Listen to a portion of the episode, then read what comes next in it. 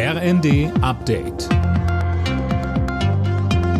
Stündlich neu. Auf den Punkt informiert. Ich bin André Glatzel. Guten Tag. Der Streit ums Bürgergeld ist beigelegt. Arbeitsgruppen der Ampelkoalition und der Union haben sich auf einen Kompromiss geeinigt.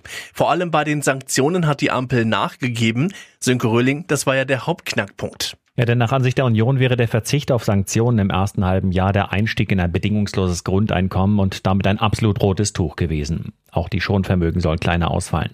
Die Ampelparteien freuen sich dagegen, dass der Kernpunkt der Reform in ihren Augen erhalten bleibt, nämlich der Anreiz zu arbeiten, zum Beispiel durch bessere Hinzuverdienstmöglichkeiten für Jugendliche. Und wenn morgen der Vermittlungsausschuss und dann auch Bundestag und Bundesrat zustimmen, kann das Bürgergeld pünktlich zum 1.1. kommen. Die für März geplante Strom- und Gaspreisbremse soll rückwirkend auch schon für Januar und Februar gelten. So steht es in einem Gesetzentwurf der Regierung. Morgen soll das Kabinett darüber beraten. Mit geschätzt 54 Milliarden Euro wäre es die größte Entlastung der Bundesbürger in der Energiekrise. Die hohe Inflation hat das Einkaufsverhalten der Deutschen im Internet verändert. Wie eine Bitkom-Studie zeigt, kauft fast die Hälfte der befragten Online-Shopper generell weniger ein. Zwei Drittel überlegen sich sorgfältiger, was sie wirklich brauchen und achten vermehrt auf Sonderangebote und Rabatte. Am liebsten kaufen die Deutschen übrigens auf großen internationalen Plattformen ein. Wichtigstes Kriterium ist der günstigste Preis.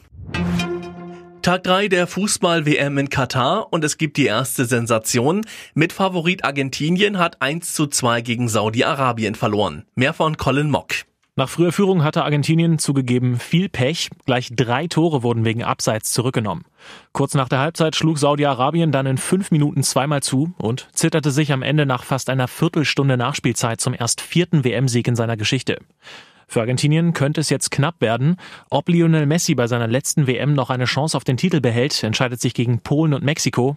Beides keine Selbstläufer. Alle Nachrichten auf rnd.de